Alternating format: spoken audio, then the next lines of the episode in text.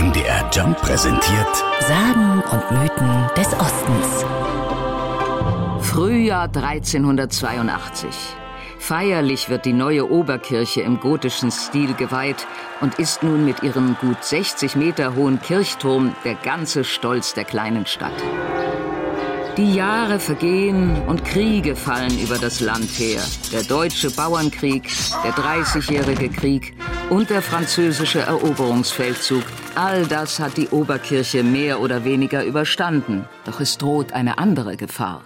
Der Kirchturm neigt sich immer weiter zur Seite.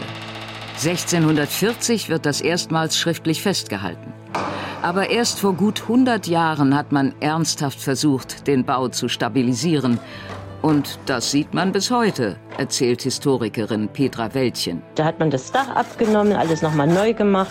Und wenn man dorthin geht und sich den Turm genau ansieht, dann sieht man, dass der Steinturm sich in die eine Richtung neigt und die Haube, die dann später oben drauf gesetzt wurde, in die andere Richtung, weil man die Haube gerade auf den schiefen Unterturm draufgesetzt hat. Das sieht auch schon mal ganz äh, kurios aus. Später folgten zur Stabilisierung Stützpfeiler und Eisenbänder um den Turm.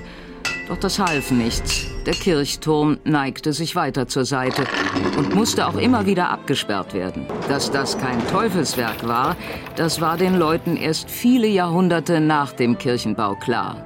Der Untergrund ist das Problem. Einmal dieses Karstgebiet, es kommt auch mal ein Erdfall vor, ein kleiner.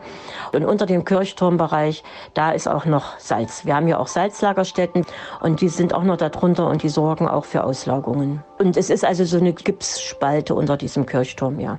Nach einigem Hin und Her zwischen Kirche, Land und Denkmalschutz wurde der Turm in den letzten Jahren aufwendig gesichert.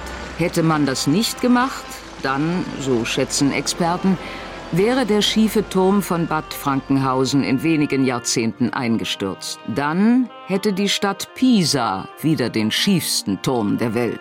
Sagen und Mythen des Ostens. MDR Jump. In Sachsen, Sachsen-Anhalt und Thüringen zu Hause.